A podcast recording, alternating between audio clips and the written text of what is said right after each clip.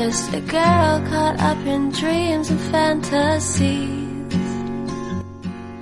Please see me. Hello，大家好，欢迎来到 Meeting 在线。Meeting 呢，最早是一七年在荔枝电台的一档电台节目，然后后来随着粉丝的增多呢，就慢慢的形成了我们的线下活动。然后今天呢，我们这期电台来跟大家聊一聊关于外贸物流的这些事情。然后，嗯、我是安静，我们先请今天的到场嘉宾们一起来互相介绍一下。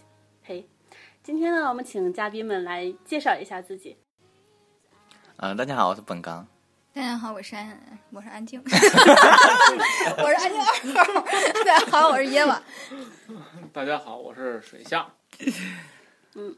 嗯，我们耶瓦和水下都是从事跟物流相关的行业，然后你们两个可以大概跟我们说一下疫情期间你们这个行业的一些情况吗？嗯，我们先说我们先先介绍一下，简单说一下我们到底是干什么的。啊，对，好多好嗯多好多朋友们可能 知道我们这个行业，有些可能也是一知半解的样子。其实没有什么特别复杂的事情。我是做外贸，其实就跟销售是一个意思，就是从国内的产品，然后出口到国外，就是这么简单。是把产品卖给外国人。对对对对对，就是以前可能咱们是内销，然后就是彼此之间就是国内人之间的就是交易嘛，物质的转换。呃，但是呢，外贸就是说白了就跨出国门，然后把我们的东西销售给呃那个推销给老外，然后老外呢觉得我们确实是有优势，再从我们这儿采购。对。那马总呢，我们其实啊是一场产业链，我我自己对吧介绍。对 对，马总自己来啊。那我自己介绍，嗯，因为这个耶娃呢是负责外贸这块儿的，因为外贸呢，它的主要精力是和这个老外这边呢去沟通、去联系，毕竟他的时间需要放在这个和客户的沟通上面，所以呢，他需要把货，呃，会有一个运输的一个流程，需要把货运到国外，对吧？这这个呢会涉及到这个卡车呀、铁路啊，或者是轮船嗯或，者飞机 这部分，的运输。对对，所以呢，这个东西就产生了一个我们这个 呃外贸物流运哎航运而生这块儿。嗯，然后呢，这个对于航运来讲的话，是主要是嗯、协助这个外贸的这个客户去把他的货顺利出运到国外。嗯，就是整个的这个物流的流程是由我们去做的。嗯，毕竟我们这个这个行业 也做了很多年，所以呢，经验上面会比这个嗯、嗯外贸的这一块儿要更多一些。嗯，对，就是各自有所偏向。对，对像对 Eva 对他就是，呃，与就是与外国人对接这一块。对然后像水下，他就是做物流相关的，吧？对对对就是运送货物，对吧？啊对，人与货的交流。对对对，运货的交流。没错。嗯其实我们，嗯，外贸其实也不光只是和客户沟通，我们也要和国内的供应商沟通。其实我们并不是说就是工贸一体，其实外贸也分呃皮包公司类型的，还有就是工贸一体类型的，对吧？对嗯啊，它是工贸一体呢，就是说它自产自营自销。然后你你要是皮包公司呢，就说我就是没有一个实体，我只是从你家买来，然后倒手卖给国外，就是这么简单。那不就成了中间商了？没错，就是赚差价嘛。我们对是啊 是。然后现在就是我们这个疫情的时候，就是遇见了一个非常大的问题，就是内销，我觉得还 OK 啊，还还很好。嗯嗯，就是怎么说都是国内之间的运输，也不涉及到什么各种软条款、壁垒什么的。对但是国外呢，我们就会遇到非常多的这种政治啊、经济啊各种各种条款的，就是对控制，对吧？对，局限。很多时候，我们可能本来有优势的东西，在这个这一个时期可能无法无法把它嗯销销远销销到国外，甚至我们之前就有很多的就是战略目标，就是比如说想要在国外开发第三世界，就是那些工厂，工厂现在也被迫没有办法进行进继续下去，只能是再转回来。那么我们之前做的那些所有的投资和预运转，还有预备预期，全部都终终止了。嗯，搞得我们现在连第三方国家的同胞们都得罪了。嗯，就是人家都说好了，给我留好了生产线，啊，给我留好了产期，然后只只等我订单下给他，马上就做。结果一下子就这样，因为疫情，各就是所有的计划都被打乱了。对，对不止打嗯乱，我还得罪人了，然后对以后跟人合作可能都不想搭理我。对，可能他能理解。但是我觉得他一时半会儿不会再 再接受我给他的更多的这个询盘啊，或者说这个人情得罪不起，真是得罪不起。嗯，没错儿，因为这个现在呢，一开始的疫情呢，主要是在咱那个中国这边儿泛滥，就是这个发展的会很快，嗯对吧？然后呢，这个呃，当然呢，这个到后边儿的时候，就是对国外这块儿的发展也是越来越多，越来越多。啊，现在你看，像我们这个物流这块儿有一受到一定的影响，也就是说，在于你把货发到国外去，然后呢，这个对于另外的那个，像我有一个客户，简单举一个例子吧，嗯他是把货发到南非去的那一票货，大概得有十几个集装箱。嗯然后呢，到了国外之后呢，这个贸易港客户迟迟不提货，嗯，嗯，他不提货的话呢，这个就会产生一些额外的一些个费用，毕竟比如说仓储费哎仓啊什么的储费或，者对什么的，因为他呢是这个疫情对他有一定的影响，嗯他当时谈的是需要把这个货收到以后直接去卖给其他的这个。这个他是就分销商哎，他是分销嗯商，哦他需要把货卖给，就是说他所分销的厂家啊，或者是一级这个哎二级的嗯对对对对。但是呢，他那边的客户不要货了，哦对吧？那所以以导致了他这边把这个货放到这个这个这个南非那边儿仓储的那个哦，他他现在暂时就很难处理这个问题，因为又是国际贸易，对吧？你涉及到的这个国际上面的纠纷是很不好处理的，嗯对吧？因为你现在。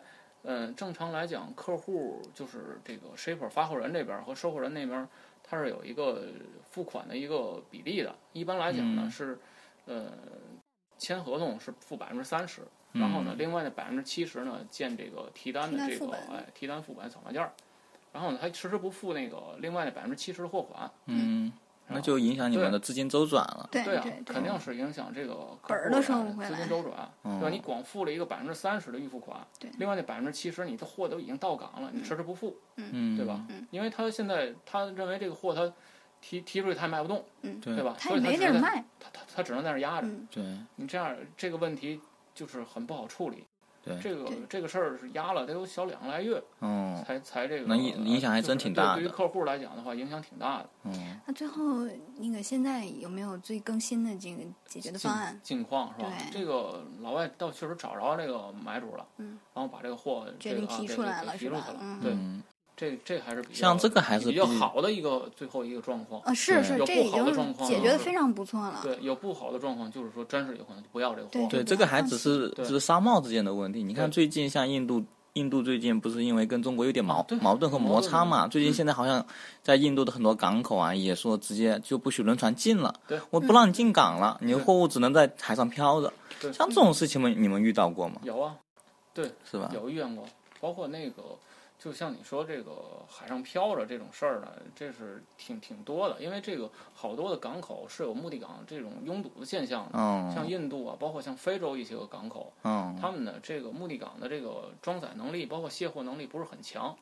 呃，如果你们有机会的话，咱可以去趟天津港看一下这天津港的那个，呃，就是基本的那种装载和卸货能力。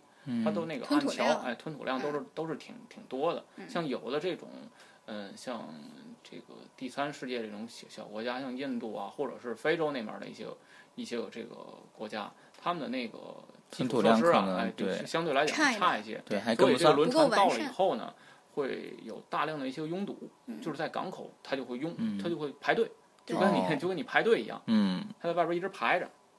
嗯，这种情况也是挺多的。那像这种，你比如说你呃就是在这种运输时间，或者说在这个上岸的这个时间，嗯它不也影响了？就是比如说你的交付时间，它会不会对你们的合同啊产生什么影响之类的不会不？会不会嗯，它这个是属于什么呢？我们基本上是，呃，对于我们来说，对于我们外贸来说，我们基本上都是 FOB CIF 贸易啊或者 CIF，就是越过船舷之后与我们就无关了。嗯，他只要看见我的那个提本提提单副本，他就可以给我付款。嗯但是对于他们来说，他们这个运输过程当中，他们要就是售后啊、服务啊要跟上，就是我什么时候才能进港，我什么时候才能提货，客户会一直催他们。对嗯然后他们就会很被动，因为他们也控制不了目的港的一些所有情况，只能跟客人说无限期等，无限期等，等就好了，咱东西在哪儿。你别担心丢不了，只能是这样。嗯，所以他们后面的螺螺钢会非常多，我们就是推给他们，我们这产业链就是到我们这儿完事儿了，都是你的，跟我们没什么关系了，我们甩手了。这就有点像淘宝买东西了，哎商家发完货之后，哎，就给物流了，对哎物物流怎么还不送到我家？哎，我就死命的催物流。不不不，他也会先催到嗯我，就是客人会先问我，你的东西确实发了吗？我说走了，我的提单副本已经给你了，你看到了，我已经上传了。对。然后呢，然后他就会知道了，OK，好，那我去找我目的港的那个那个那个货代，然后他再去用目的港货干货干，啊，货不给我捡去啊，货代，然后再去找我们国内的货代，然后再一起解决这个事情。啊但是其实是推不太太动的，主要还是看现场的这个状况。对就毕竟还是有一个具目目的流程的，对吧？这个流程的话，它是一步一步来的。对对对对对，嗯像这个外贸这块儿呢，涉及到这个刚才叶娃说的那个 FOB、CIF，这个我简单给大家介绍一下。普及普及，哎普及我们贸易哎，术语这个这个这个给给咱上上课啊。不不不是，这个是只是说这个，因为这个只是做外贸的有可能会了解这块儿，对吧？FOB 呢，就是基本是我我我不知道说的对不对啊，叶娃一会儿可以补充啊。FOB 基本就是说这个，嗯嗯，负责这个就是把货运到就是出口的港口，然后呢，目的港的海运费这个东西由客户去支付，哦也就相当于是这个嗯运费到付这种感觉。对，嗯运费到付这种感嗯觉，对，运费到付这种感觉。CIF 是什么呢？呃，它是有一个呃货物的这个就是货值加上一个运费运费，再加上一个保险费，没错，因为你需要把这保险加上。你运到那儿之后，你不知道海上会出现什么问题，不可抗力。对吧？就是说这个它是有一个就是运费预付加上保险，嗯对吧？就差不多是这个意思。没错，然后还有一种方式呢，叫 DDP 条款。嗯，这个条款呢，就是说这个呃不可抗力的因素会更大一点儿，就相当于门儿到门儿。嗯对，就是说这个我快递，工厂，哎，我快递嗯对，给你，我从这儿寄到你的这个家门口家门口，嗯，就是所有的清关，包括目的港的清关、目的港的税、目的港完税，都是需要你全包。对对，所以这个，嗯，这样 DDP 这种条款对于这个客户来讲，就是说外外贸最公司嗯，更安全一些是最更有保最最障一些完全、最保证，但是说风险性最大。哦，对对对，因为你到目的港，尤其现在疫情这种情况，你想报出来目的港的卡车费，因为它是总变的，嗯，对啊，所以这毕竟也很少。毕竟人力啊、成成本啊什么的都在都在一个发生一个变化，一个一直在？变化。你报完之后，尤其我们给给他们这个外贸公司报价的时候，我需要把这一块儿算进去，嗯，对吧？如果我我报低了，那我就报赔了，对，那完了我就报赔了。对于他们来讲，你报完价了，你总给我变，对，肯定也不行。毕竟这你们这个周期长嘛，比如说现你考虑的是现在的情况，但其实货到了之后可能是两个月之后的情况，两到两个月之后的情况，它就不一样了，它就不一样。哎，对，所以必须要把这个风险控制住。对所以其实说嗯半天，这个贸易术语是直接针对到我最后给客人的报价，是这个问题。对就是尤其是在我们和客人报价的时候，所以现在我们很少会用 CIF，我们就直接用 FOB。对我们风险小报价就简单，就我对省得老去考虑你什么时候变呀，有涨有有跌，我又不愿意去思考那些事情，就我直接就给客人报出来我的那个 FOB 价，然后你看能不能接受，接受就 OK。对嗯，很多客客人也能理解，对嗯，除非是大宗货物啊，，CIF 对吧？嗯运运运费现在不走他自己大宗，对 运费他自己去掌控，嗯对吧？也就是运费到付，你你自己问海运费然后呢，你只是从我这儿买货，嗯对吧？然后我负责这个前段的这个运到港口的这部分的运输，对。然后你海运费你自己办去，对吧？嗯你别回来说那个，因为它我给你报总在变高报低了，啊对你也落包对还对对对，是不是？因为它总在变，嗯对吧？因为因为有的客户没事，有的客户懒，对对有的客户懒，对吧？你就给我来个大包大包干儿，哎是吧对你是钱你也不管了钱你也给你挣了啊，那个行，那样客户好，但是 现在。嗯，近几年很少了，啊因为买卖生意都不好做。对，那个大家都算成本，学的也很精啊，对这个成本他也要控制，吧？对他也要控制成本对，控制成本其实很重要的一块的，在营商这方面。对对没错，你比如说你你要是能挣多挣点，那肯定是多往自己的荷包里多掏那个放进来一点，对吧？肯定不能多掏出去一些。对对对吧？没错，对，就是这意思。现在主要是这些长嗯毛的人都越来越精了，再长点就能上树了，对，对一个个都太灵了。太精了。嗯哎呀，我们这个现在这个情况还有其他想给大家普及的吗？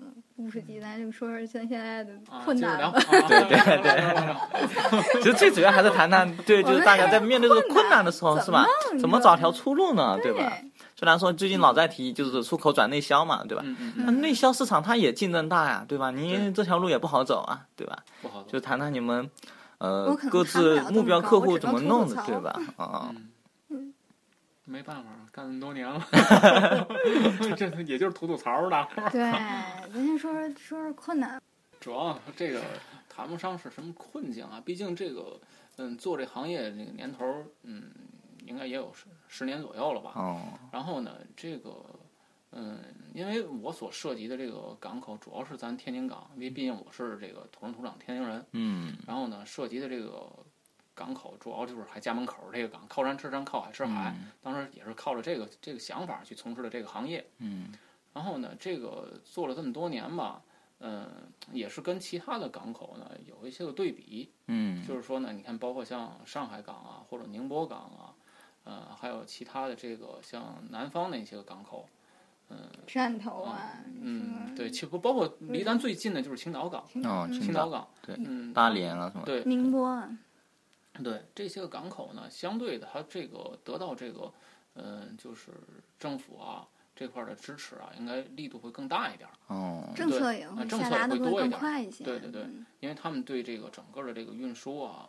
包括这个，嗯，就是这个产业这个这这块儿的产业链儿，嗯，比比咱这个天津北方这边儿要，我感觉要更完善一些，这是我自己的一个想法啊。嗯，对，因为天津这边主要还是以重工业为主，对，对，就是说像辐射的，就是周边的唐山啊，唐山或者是这个河北省的这个山西啊，对，山西，嗯。山西主要是出口那些个法兰啊、法兰嗯管件儿什么的，对吧？陕西也有一部分的业务从咱这边儿发，嗯。但是主要还是以重工业为对重为为工业大多数嗯，对吧？这个呃，你看像这个青岛这边儿，包括像那个宁波那边儿，他们那个就有很多这个轻工业，轻工业，对轻工业、小商品，小商品、义乌，对，义乌有小商商品市场，对对对对吧？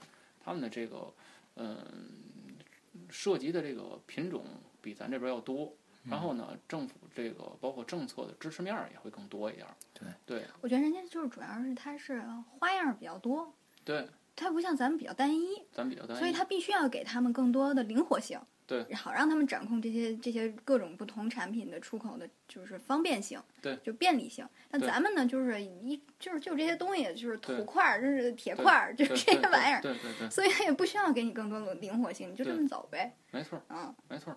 而且这个北方这边的产品呢，附加值比较低。对，嗯啊，不像你看像南方那边的小商品啊，包括你看像，嗯，那个重庆那边儿主要是笔记本电脑，嗯他们那个基本上那个就是像惠普啊或者什么的这个大的品牌都在重庆那边生产。嗯然后呢，他们是走这种中欧班列，嗯，嗯，是以铁路的形式，因为中欧班列很快。对，它要以海运的话，这个是从重庆，它得发到这个，呃，沿着长江走，对，沿着长江走到上海，哎从上海再上轮船，再从、嗯再从这个上海走轮船再到欧洲，它这一趟呢，得得小四十来天的这个40来天这个哎这个这个时间更久了，长有可能还得长。嗯但是你要走铁路的话呢，它这个时间有可能在十五六天就能完成。嗯，这个周期也更短了。，但是它的运费会贵。对，不过呢，但是人家是高附加值对，高附加值产品嘛，对，但是天津这块儿呢，这个这种产品相对来讲就少一些。不抻就是一对对，少一些，对，所以它也涉及不到这个就是太多的这种铁路啊，往这个欧洲发的这种对这种这种货物，对，这就嗯就很少这就涉及到一个就是运输成本的问题，对对吧？海运它的成本永远是最低的，对对吧？相对于不管是呃陆地上的铁路运输啊，或者是汽车运输啊，甚至空那航空运输啊，对吧？在海运这一块始终它的成本是更低的，所以像这种大宗商品，它肯定走海运是最多的，对吧？对嗯，对对对对但是天津和那个哪儿，和青岛那块儿走日本的就比嗯较快，也比较就是集中，嗯都是从这是短线。嗯咱们是有远远洋航线和近近洋航线，对吧？但是就是走日韩这边儿还行，但是日嗯韩那边儿市场我看也也就这么回事儿了。现在，嗯嗯嗯，对，现在感觉整个就是世界经济还是一个大萎缩的状态，对对吧？就不管是说近航也好，远航也好，对吧？它都受到一个很大的一个影响。对，没错要是这个整个的这个行业受影响，对吧？外贸这块儿的这个它不是分地域的，对它它是一个整个哪都不好。对，它是整个大环境的影响，然后就每个地方都在收缩，对吧？对。所以，所以像你们这种就是像呃，不管是中间商也好啊，或者说是这种呃物流货运啊，说我们因为外贸业务员，干什么中间商？讨厌，我们都是中间商。真是对外贸业务员和这个物流行业，外贸它都受到行业影响。业务员真是的，我给我们掐了一会儿。哎呀，这是对我们这么怕，就是侮辱。但是我就是就是现在这种情况，就是说白了，传统贸易肯定是最受打击，只能是现在想办法，呃，自寻出路，各自出路嗯自己但自己寻找。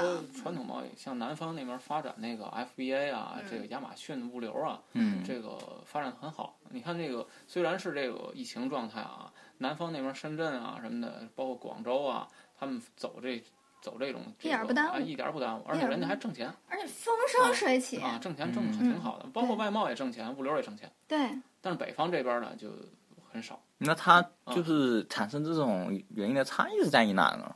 人家那边有一个产业链儿，怎么说呢？啊它为什么从那个传统贸易转到电商？我们先解释一下，就是传统贸易一般都是大宗货物，就是它至少是要有集装箱这种配置来嗯装走的。嗯就是我可能要订一个小柜，一个大柜，你会看到外面那个大集装箱车上拉的那种嗯铁、嗯铁皮箱子，对就是那种东西。嗯然后现在是什么呢？电商就相当于我们现在的淘宝嘛，我们一件两件也可以发，哦。五件十件也可以走，嗯。然后呢，就给很多很多我们面临的这个就是目标人群，就从一个分销商变嗯。到了我们普通生活中就是普通人，但是每天普通人需要的东西肯定就。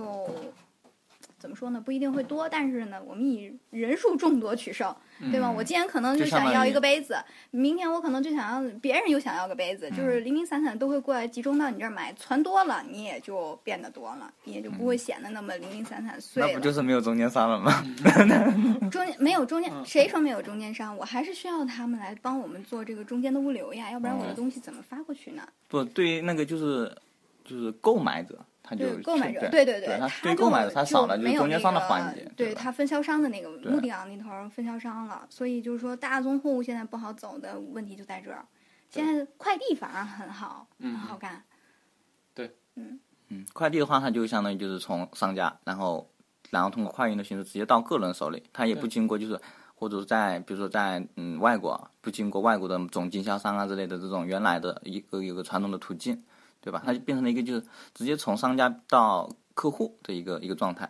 其实还有一个人客种操作方式户的状态，嗯就是什么呢？就是我们可以，比如说我私购呃采购一批这个产品，然后我发到国外仓库，嗯那个仓库也是我的，嗯然后那边也有接收人，他嗯也是经销商，然后我把东西卖给他。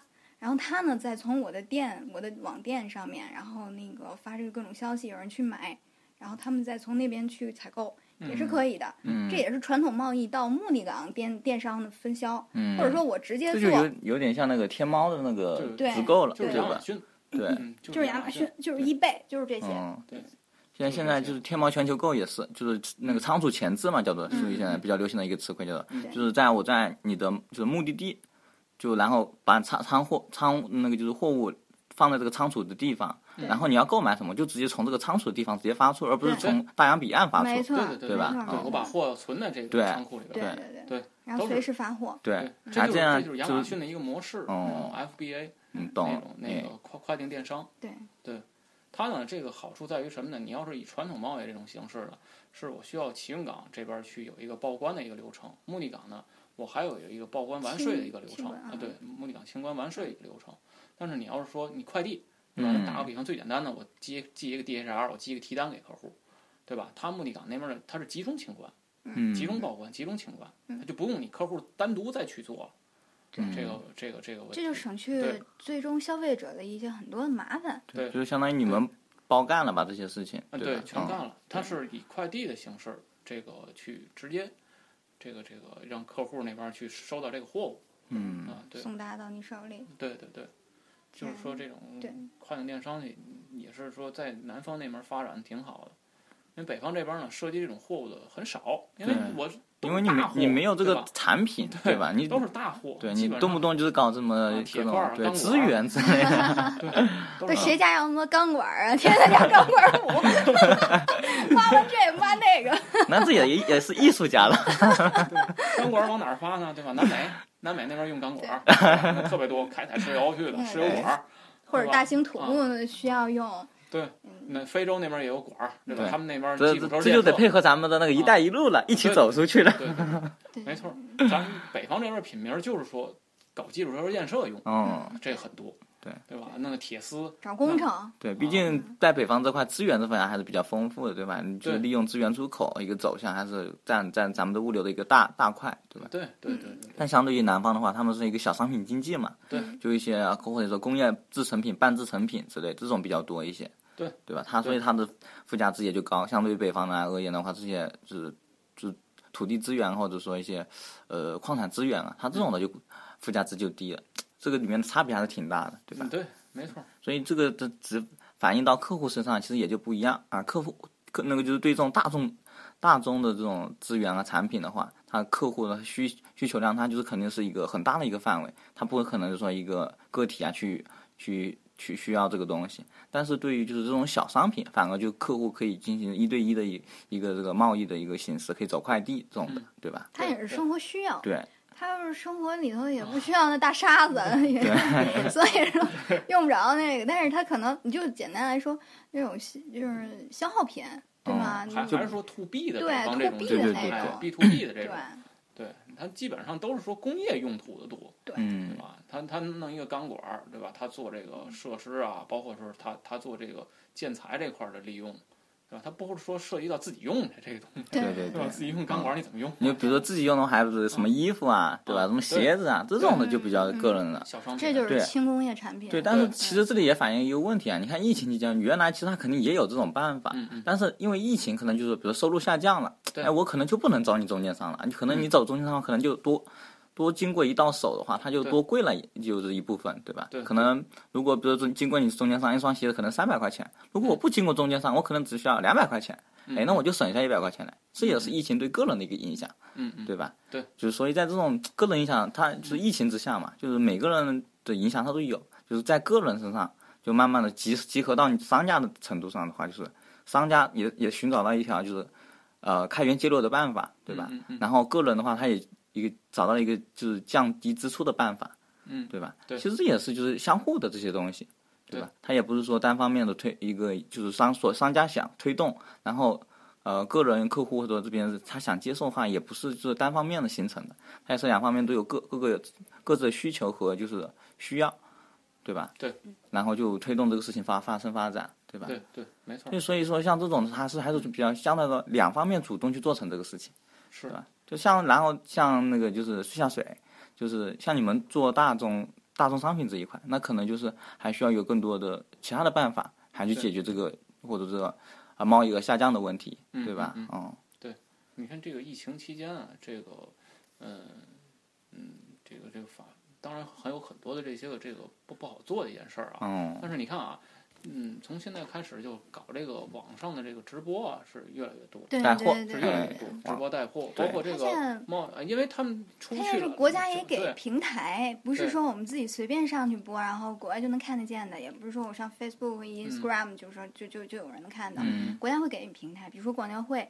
今年就是没有收嗯。任何展位嗯。费用，然后就是给你平台，你去上，嗯。你去跟客户去面对面交流，虽然嗯效果可能不咋地，嗯。但是他有这个平台。对。啊，对，然后客人会知道有一个什么样的路径去看你，嗯。然后也许会碰上了呢，对对吗？很多我们这种订单都是靠缘分的，都是靠这种嗯，就是万万花丛中看到了你一眼，对对对对嗯，因为你有的时候你有点像你爱情啊就那一会儿，你看他他的，包括老外看中国人好多长一个样儿啊，对对对长一样儿，他根本就记不住你是谁，啊。但是说有你们在沟通当中呢，有可能聊得很好的话，这个就就就有助于你促促进你的这个都是靠人情。。其实我们这些买卖儿没有人承情是活不了的。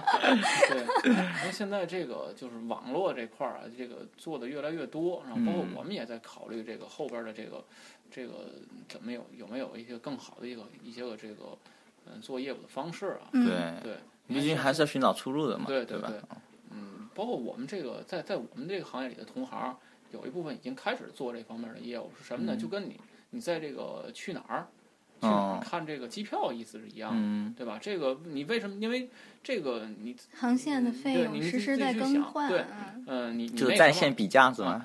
啊，对对，在线比价你可以。你看啊，就是你平时的时候，你你选择这个机票，你可以找直接找航空公司去订，哦，对吧？但是你为什么你在去哪儿上订呢？因为它省事儿，对对吧？我一嗯点这个哪个航空公司的价格都有，对吧？哪个时间段的都有，就变成了一个集合平台，省事儿，对对吧？我一点之后，我我这机票我就买了，嗯，对吧？你要说是那个，你作为这个海运这块儿呢，也做成这样，什么马士基啊、CMA 啊、中远啊，对吧？嗯那价格你都可以更新到一个平台上面，对吧？然后呢，哎，你一点，嘚儿，这客户一点，哎，就在线 哎比价我，就在线我就比价了啊！我能下单我就下，客户也省事儿，对吧？毕竟这个我一直是这么感觉，对于这个外外贸的这边儿来讲的话，他们主要的任务还是说联系这个国外客户，促进更多的这个外贸承担。对于，物流这块儿呢，最起码有我们这个干的时间比较长，比比他们相对来讲更专业一点儿的人，去做这个，对吧？这样的话呢，双方的效率都会更高一点。嗯，如果他把这个物流的事儿都干了，那你说这个这个首先也没有那个哎也没有精力那个精力，对对，没有那个精力。他们需要和客户去沟通，对对吧？那他对于他来讲有一个更好的这样的一个平台，对吧？你把价格全比出来了，嗯，然后怎么去定，嗯，他们也更省事儿。嗯，嗯。确实是，对，现在已经开始在做了是吗？我没做，行行业里的人有人在做，对有已经有先行者在走对对对走出这一步了。对，可以加盟，对，可以加吗，这是条道儿啊，这是条道儿。现在反正就是因为之前都没有，我们只能是靠以前有认识的货代朋友，能打听点消息。嗯这是我认识，我要不认识怎么办呢？对我不还是瞎碰吗？对啊，对，这这是说 CIF 这种，，对这就是有点信息不对。称的那种感觉或者说一些信息的一些就渠道的鸿沟啊，这个我，们这个行业的信息变化是很快的，对，嗯特别实时快在变，就跟汇率一样。对嗯，对，他说汇率，我就想起来了。对，因为这个，呃，这个疫情啊，包括中美之间的关系啊，嗯这个汇率对我们这块儿也有一影响影响，也很大影响很大。嗯因为我们这个行业呢，都是由美元结算的，哦，对，有美元海运费，包括这个这个老外付给他们是付给美美元的，嗯对对，海运他们付给我们是美元的海运费，啊，但是你们付给我们也有人民币的，嗯，这付这是看客户他们怎么想付给我们钱，对，怎么付。他们如果认为付人民币合适，那他就得折成人民币付我海运费。嗯对对对。那我付给，但是我付给船公司的话，我是需要付美元的。对，而且还还那我之间就是就形成一个汇率差。对，还有一个时间差在这，对对，时他付给我，假如是按照他的那个汇率走，我付给船公司又按照一个购汇的汇率，知道吗？它一个嗯结汇汇率和购汇汇率是不一样的。对有时候我就这个这里面总得亏差，我还得点什么亏点儿，对，我还得亏点儿。这买卖做的太糟心了。有时候得硬亏，哎，有时候还也能赚点，他们，所以我特别希望客户付我美金，啊但是他们有时候不付。嗯，不是我们不愿意付，没有啊，不是没有，是真是觉得不划算。除了坑你，我没有别人可以坑。因为我得购汇一下，对吧？啊我跟船公司人家都是结结这个美元的。对，啊，嗯。我们得购汇去，一购汇就产生一个汇率差在里边其实也没太大差别。儿，有差别。哎，最近还汇汇率比较稳定呢，最近还行，这啊。这一个来月还行，但是上个月的汇率波动很大。最多的时候到七点二，哦，嗯，就是购汇的汇率是七点二，对。嗯，因为你一个就前后相差一个月，可能就对。对吧？就好好就对啊，因为这几年其实都不是很稳定，一段时间稳定之后，就马上就要上下上下的。国际关系这有很紧张对对它对只要有一些那个变动的话，这也是对汇率上就对，这也是你们最常见的一个问题，就是面需要面对的一个问题，或者说需要把这个考虑进去的一个问题。考虑进去，好，弄不好就赔本儿，哎真的报不好就赔了，这家伙，啊，没挣多少钱，本来就不挣我们本来挣的就是国家这点儿退税 最后再把我这点儿退税都改了进去，我就算是一分不剩了。就光做杨白劳了。对，嗯，这个这个有时候考虑这问题得考虑很多呢啊，汇率有时候一考虑没到，这这这钱一下就就对啊。从汇率汇率损益里边儿就扣好多钱。哦其实这种影响就是对于他们来说，他们是那种汇率呀、什么的。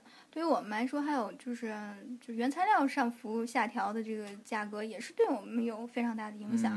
嗯嗯，那几那几年吧，就是搞环保那几年特别热的时候，我们居然纸箱纸箱这个东西受到了巨大的影响，就是涨价涨得很厉害。嗯涨价涨得很厉害，而且嗯是就是一夫难求的那种，就是嗯就是他们家那个。他们家那材质都不好买了，就是那个原材料纸都不好买，嗯更别提给你做了。嗯，然后他还得环保，他还偷摸干，嗯然后就是整个加班费，然后成本加那个那个原材料成本再加进去，我天，我光那一个一个纸箱子，我觉得我就亏了好些钱。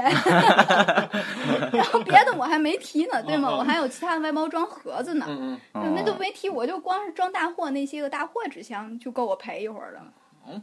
是吧？这这真的就有时候差一小步，哎，整个生意因就为价格本。来报的就很苦，对，我们真的价格报的很苦，我们不是那种疯狂赚人钱对，的下下次就就没事就找业务报价，嗯，就稳赚。没事儿能找我啊，有正经事儿再来。叶娃肯定给你报最低价，哎，还给你可以纸箱子。亏钱做玩儿，这 对对对，我为什么呢？我图什么呢？老好人，老好人。我不行，我还是要赚钱的。哎，要是没，但但是确实是这个风险确实是有，对吧？你没没报好，这个就有可能是包括你目的港那边客户再出现点什么嗯，其他的这个其他的麻毛病对，对，对。哎，像保险这一块的话，它是包括这所有的东西在里面，还是说只只有货物完全受损的情况下才会给你们报？一般？来对一般来讲是这个在货物受损的情况下，它哦，会有一定的这个这个理赔的一种方式。嗯。你看，像我那个上次是有一个是到呃非洲的一个业务，那是卢萨卡的，嗯，从那个真是太啊太傲娇了。哎，从这还没听过。从从那个哪儿那个嗯坦桑尼亚那边转运进去，哦坦桑尼亚转它它会有这个嗯铁路的形式转进去。哦然后呢，这个非洲嘛，毕竟比较乱，哦，对吧？对，然后呢，它是在铁路的时候呢，有人扒火车，把哦那，个货偷走货啊，偷走了一一半儿，差不多是。嗯然后呢，这个这个时候保险公司确实是负责理赔了这条货，嗯，但是呢，不是说全额，啊，它有比例赔赔了赔了百分之八十多吧，我跟我客户说，嗯但是他确实他他也理赔了，嗯嗯他，受理，对，因为他有只要你投保对，他就受理。他有丢货呀，或者是货物损损失啊，嗯，对吧？这个他只要是确实是这个事实符哎合对，事实符合这种情况，但是中间这个调查的过程相当的糟心。嗯，你得啊花着精力、时间，对然后跟着他们去准备所有的这些材料、资料，嗯，提供给他们，他们觉得没有嗯问题了，可能耗费要一一两个月时间那么久哦才能处理完。所以一般嗯还是选择一些大的保险公司，哦像这个人保啊，或者是平安啊，这个比较大的保险公司。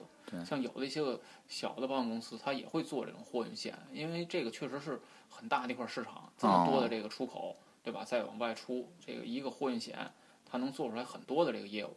嗯，不过它的理赔的这个那实时赔付过程的话，，对还是我感觉找这个大的保险公司会更好一点儿。嗯毕竟它在国外的分支机构也会多，对，对解决问题的能力也会多。对，可能也更规范一些对更规范一。些，嗯，对，也会有一些简化流程的这个这个这个这个规则在，嗯就不会像你普通的一个小公司，然后找你要这要那要这要那，最后也嗯不一定会给你赔的那么高。可能这就是大大公司的优势吧，对吧不管它人员啊，或者说怎么样的，嗯更更齐全一些，对吧？对对，它目的港的这个就是在国外的代理分支机构会会嗯更完善一点儿，对吧？有问题的话，相对解决起来也会比一些小的保险公司要更好一些。嗯，对对，确实是这样。嗯嗯，嗯，这这种长线儿距离的这种，就是全要靠你的名声。对，你你名声要不好，真的很难弄。不管是哪个环节，都是这样的。对对船公司也好，就是货代也好，就是外贸公司也好，都是要靠你优良的这个这个商家的名声嗯，这就有给客人信赖度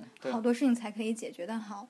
因为嗯这个过程当中不可能是一马平川，都是特别好，都特别顺利。因为确实时间很长，你运到非洲的话，有可能两两个月，有的时间还再长，不将近三个月。嗯，你这个时间内，你还需要处理别的，有可能你就忘了你前面那些个事儿，时间太长了，嗯。对吧？三个月的事儿，就有好多的这些个细化的流程，你去必须要把这东西这个注意到，对。对吧？然后自己特别重要的事儿要要、嗯。要给它处理好，要不然真是到木地港产生什么问题的话，这是罗勒冈，哎很麻烦。对，就是天天讲话就是罗勒冈啊嗯，，这这个你你推我，我推你，你推我，我推你，知道吗？这谁所以皮球踢的谁都难受来回来去啊推，对这个问题很就是很麻烦的一件事，尤其国外的法律和咱中国的法律还不一样。对哎，这里还涉及到一个法律的问题，对对对，他他国外境外客户，他有的时候不提货，对吧？他有可能会有一些诈欺的行为，嗯对吧？那你只能是以大使馆的名义去投诉他，或者是不让他在中国买货，对吧？嗯但是说有有的人我就我就不怕，我就无赖，对吧？那你说你纯骗子，啊那就是，啊那怎么办呢啊？那你说，对 对，就是纯骗子，你你想怎你想怎么解决这事儿呢？对啊，对吧？没法解决就。就没法解决对你来说，他就是你把货发出去了，没收到钱，哎，这就硬亏，这属于对吧？对，就是硬亏，啊就是硬亏啊！生坑你。啊对啊你，说你把货再拉回来，那也很麻烦。对啊，你你货运成本谁承担呢，对吧？这一般来讲的话啊，这个境外客户很多国家是这样，境外客户不同意的话，你这货是拉不回来的。嗯他会就地拍卖，对，嗯，就地拍卖你就你就你就坑死了，好吧就？地拍卖的话，他是第一拍卖人，就是说可可以那个最压价的相当于那个对对对对起价拍价的时候，而且他可以优先去购买，对，而且以非嗯常非常廉价的价格把它购买过来。可能他只给我付了百分之三十的货款，后面百分之七十他应该给我，嗯但是他不提货，然后他就在那儿等着，可能最后他买只要百分之二十他就能买走。等于说嗯这一这一票货，他他花了一半儿价格他就买走了，哎气人了。那也就是说，他在国外的名声不要认，我我我，人家这想法，我不要名声，对对吧？哎，我以后我我就就这样，耍无赖哎，我就耍无赖，嗯对哎，我就能赚一票是是一票我，宁可以后哎再也不跟你做了。对嗯，他就这种想法。但是你说对于咱来讲的话，有可能你这票的业务是涉及的金额会很大，对吧？有可能几十万或者上百万的这种金额，你说这个一下亏了，嗯这，怎么办呢？这对，公司没法交代呀。怎么？出大问题了。对。对吧？我们之前很不好解决。就是涉及到这个问题，对，所以这个时候选择一个就是很好的镖局就很重要了。镖局，镖局，哎呀，有点有有点江湖，保保险公司一般也不会保这块儿，啊 这不好确定，这太难确确定了。这个，嗯它最多也就保你货物的这个那个是不是丢失哎丢失啊、破损啊，对，他就会管这些。对，你说这个你这耍无赖的是对你你你谁给你保这个？这是不属于业务范围之内的事情对。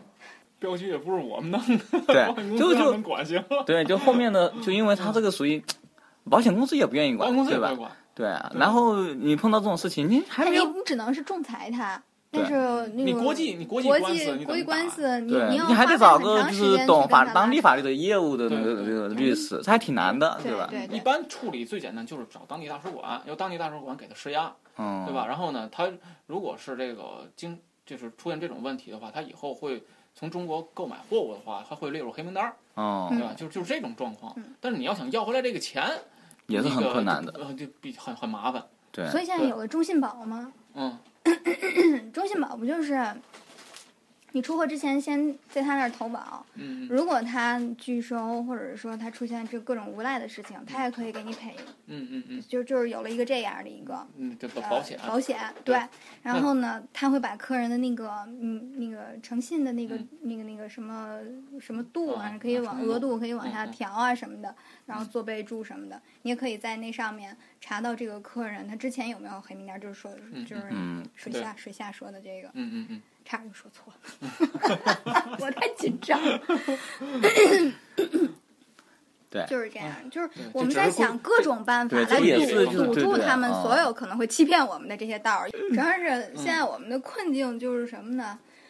期待能够有一个更好的启发，然后可以让我们慢慢慢慢的走出去。毕竟这个寒冬期嘛，看意思一时半会儿的，它也没有那么快过去，对对吧？对，不管是就是各种啊、公司也好啊，国家也罢，对吧？其实你看，要是那中国的就是各种各种企业啊，一直在啊内销这块打转的话，其实压力还是很大的。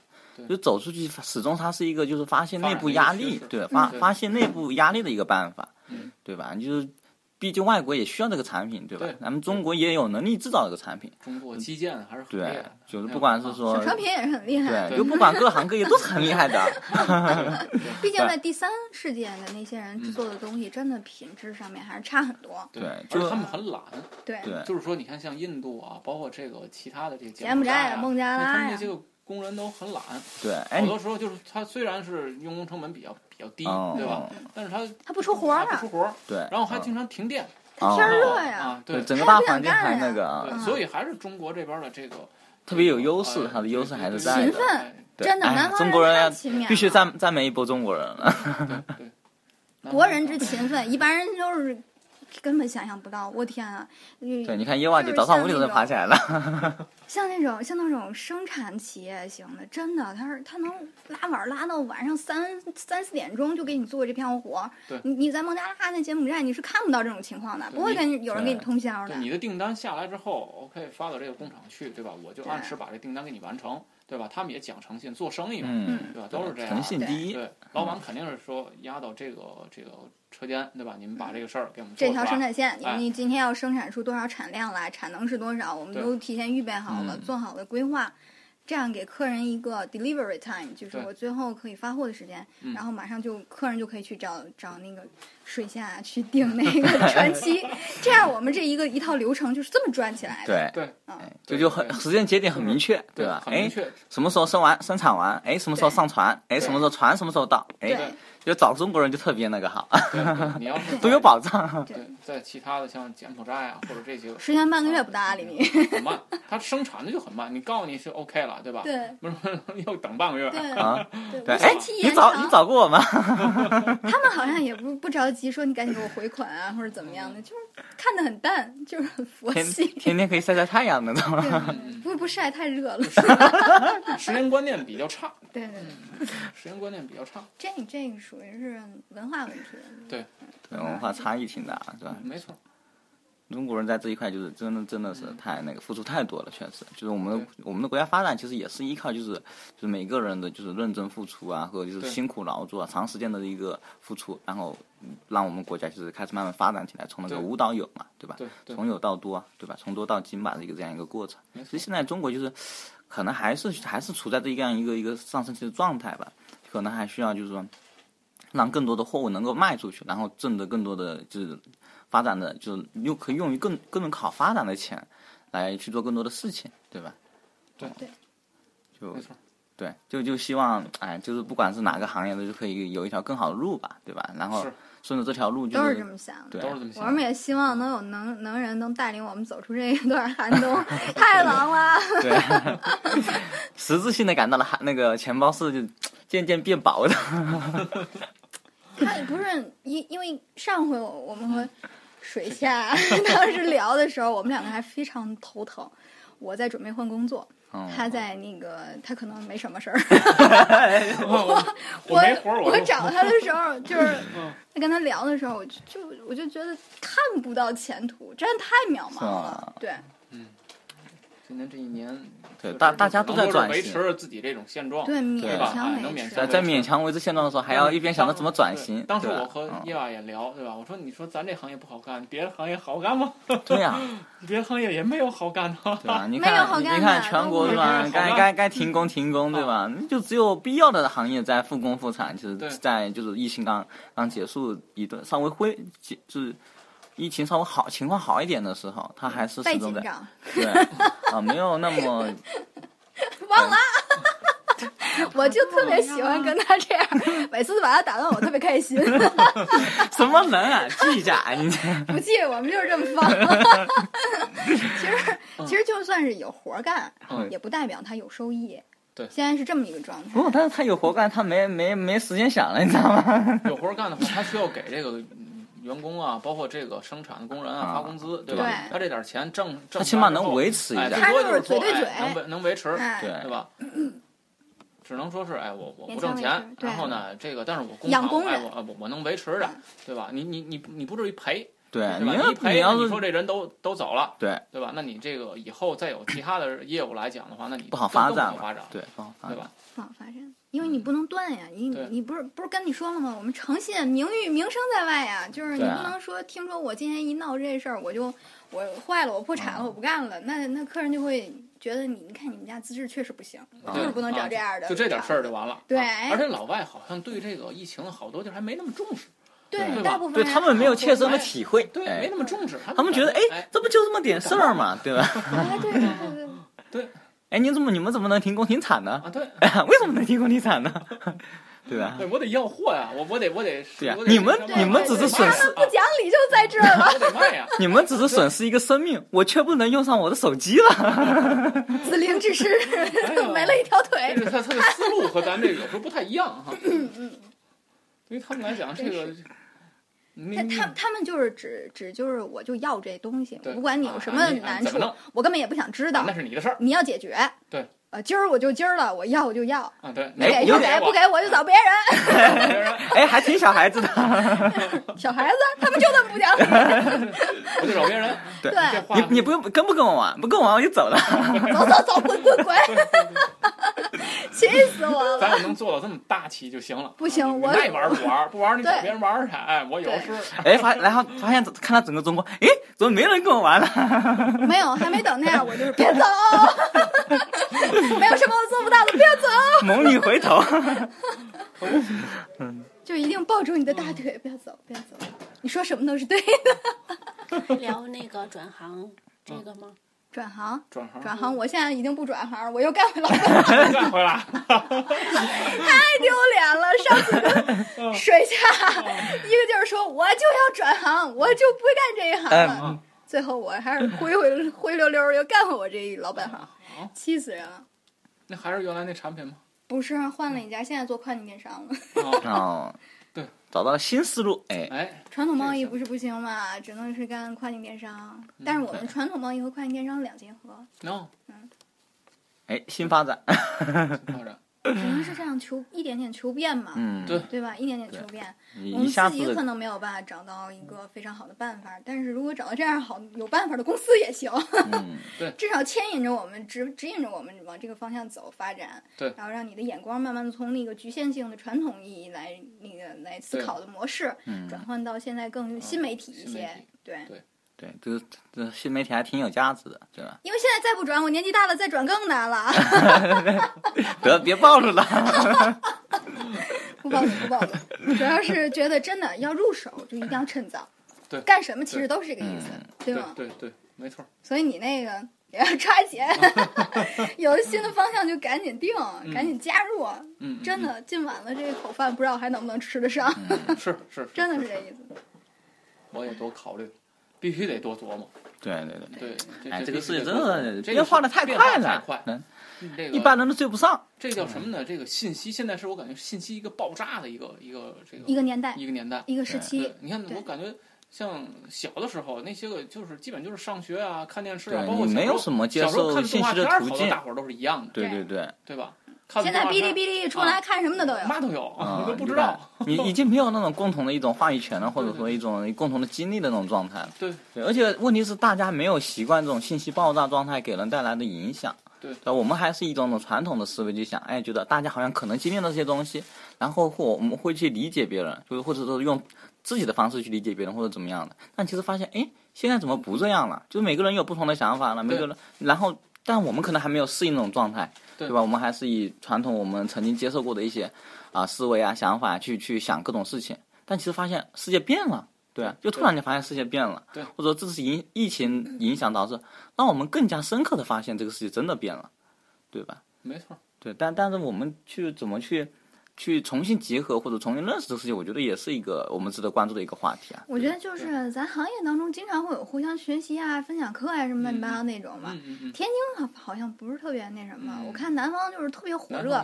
三五一团儿你就学，然后我就说我我今天有一个这一点子，你看能不能操作？嗯人他们就是能那样，但是咱们天津好像不抱团儿，就是对，就你干你的，我干我的，我对对对我恨不得这东西我不能让你知道，我就我知一人知道太棒了，真是 偷不告诉你啊，着挣你都不知道，你眼红去吧？偷摸知道这事儿，哎，对不告诉你对对，就是他就很多的这个这个信息不对称，嗯，对吧？对然后呢，这个好好多的这个信息呢，就可能就是像叶宝刚才说的，就我自己知道，哎，对，啊，我我不想告诉你，是吧？我告诉你之后，我就不争强，就好像也嗯非要自己占占有所有式的，东西。也会跟你去开个会呀，学学术交流啊对。他说的都是根本就没用的话什么玩意儿？这这都什么玩意儿？我早知道你说用你，对，没用的话，对说的都不是那种真正有用的那种但是。确实就是在各种交流之中啊，你就能知道，哎，别人在干什么，我在干什么，对吧？你把这别人的东西能不能学过来、借过来用用啊，对吧？那得是有效信息。嗯，对对。啊，因为有的时候聊出来但是这个有效信息其实也挺难找的。你就比如说像现在说网络那个信息爆炸，但其实真正找一个东西发现也挺困难的。有效信息永永远都是很少的，因为好多人能抓到有效信息的都是很少，对吧？好多人说的话都是说这个对这个信息有一定的筛选，哎对吧？对他有效的信息你他不会去说，嗯，对吧？他说的这个你你听来听去也是，呃，就是我原来知道的，对吧？对就或者说特别浮皮哎潦草哎对对对，嗯，就是嗯感觉特别车轱辘话，就套话，没必要，真的浪费我时间。我去听过一次两次的，我觉得啊，这什么玩意儿？但是就是就是反正我觉得有有效信息在任何时间它都是很少的，对吧？嗯就比如说你放你放古代也是，你找个好的镖局，对吧？它也困难，对吧？你对吧？虽然说古代可能镖局不是特别多啊，但每个地方的镖局啊，或者它也有一些一个一个好坏，但是你不知道。对吧？它有些信息你也是缺失的，对。但是现在也是，就是你比如说航运的问题，哎，你可以比价，但是他们没没有这个没有这个平台，对吧？然后你可能一一家一家公司去找一家公司找，你找到十几家公司了，哎，然后才能再去才有这样一个比较之后，然后才能得出的信息，这个时候这个信息才叫有效信息，对吧？对对对，其实这个有效信息的获取途径也是很困难的，对嗯，对对，所以就是哪怕到开会也是这样的，哎，可能开一个会两个会，哎，可能你里面也没什么有价值性，对大家都在说点套话。说，点没用的话，对对对。嗯，但是可能参加了十个之后，哎，是不是可能会有一些，呃对，会能得出点有效信息来，对吧？可能对这个还真的有需要去深耕这一些一些东西，对吧？所以现在不就是我们要自营嘛？嗯，就是自己营销自己，嗯就是你可能从别的渠道上听不到我，嗯那我就我主动找到你，嗯对对对这样我主动出击，这样我们不然省得被动嘛，对吧对，？这这也是一个办法吧？对，从从之前的另一头，然后回回到自己这头，对吧？嗯，其实有灵活的办法，就是看你愿不愿意钻营。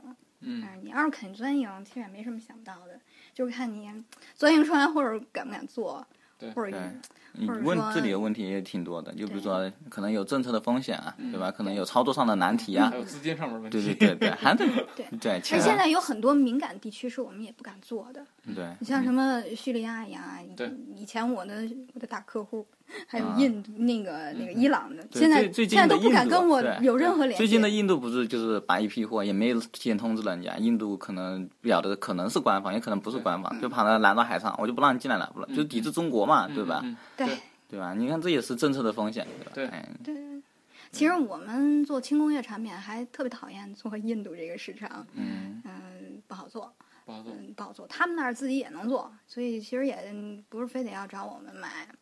那除了那些基建类的，可能他们确实需要。对这个这个就是会会对对于价格这块儿会嗯计较的很多，哦，然后然后压的压的这个贸易贸易商啊，包嗯括这个做做他们的业务会会很难，有一定的困难度。对，然后还有就是，嗯，诚信度相对来讲差一些。对，是嗯，都是骗子。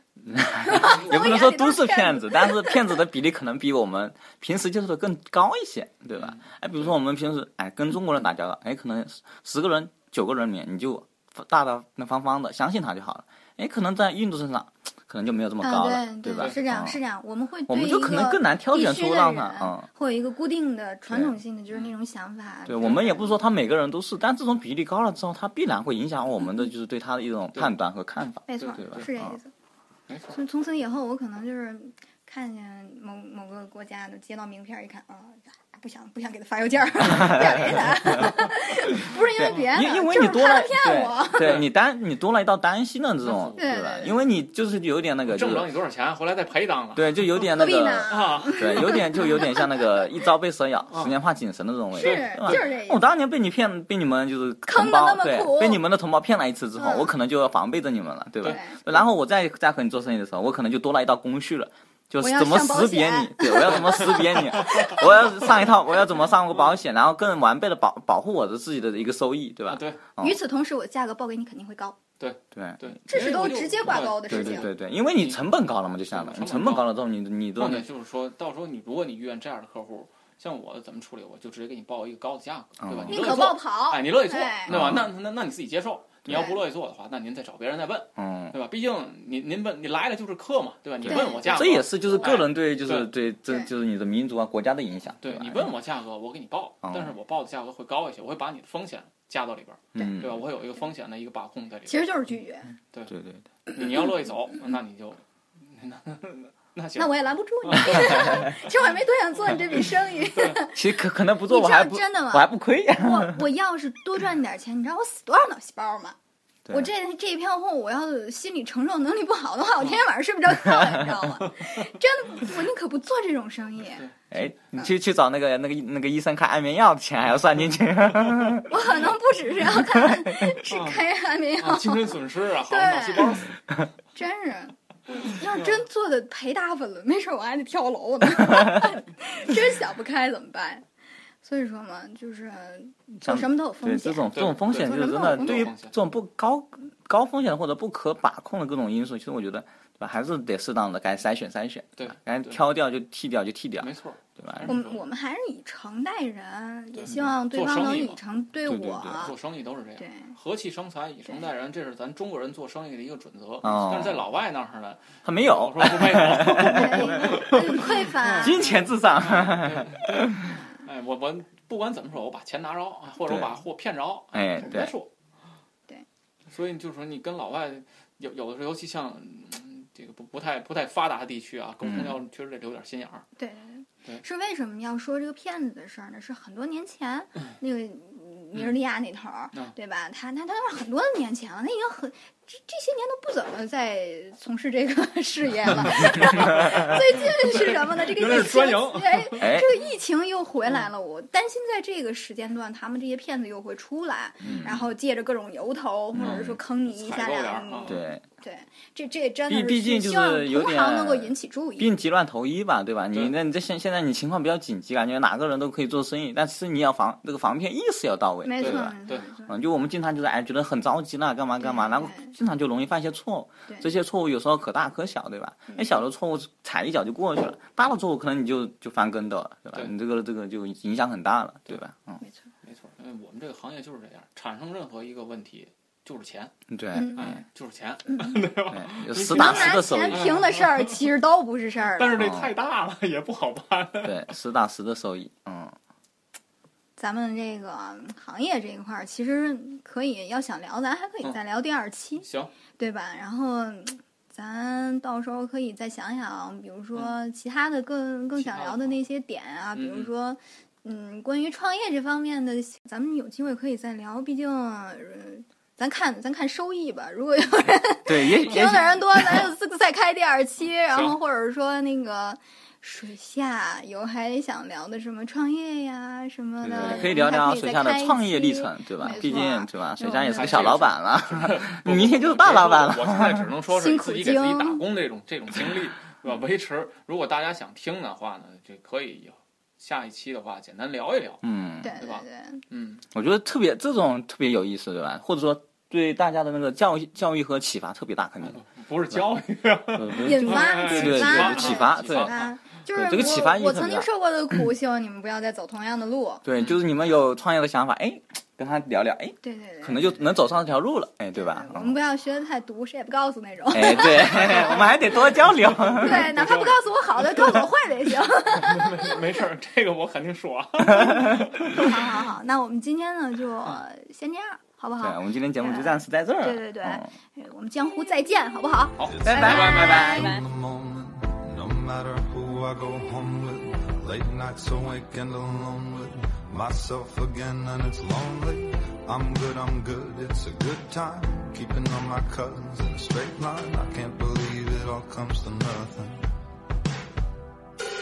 Emily, let the night take me down, down, down the rabbit hole. Dug in deep with my unbelief, and I'm running on empty. Three, four, five, the steps lead right down, down, down the rabbit hole. Gotta get out of my head tonight. Let's forget about it. Oh, oh, oh. leave it all alone tonight. And we're waiting on a moment when it feels. Don't wanna talk about it. Oh no, I got everything I need. But don't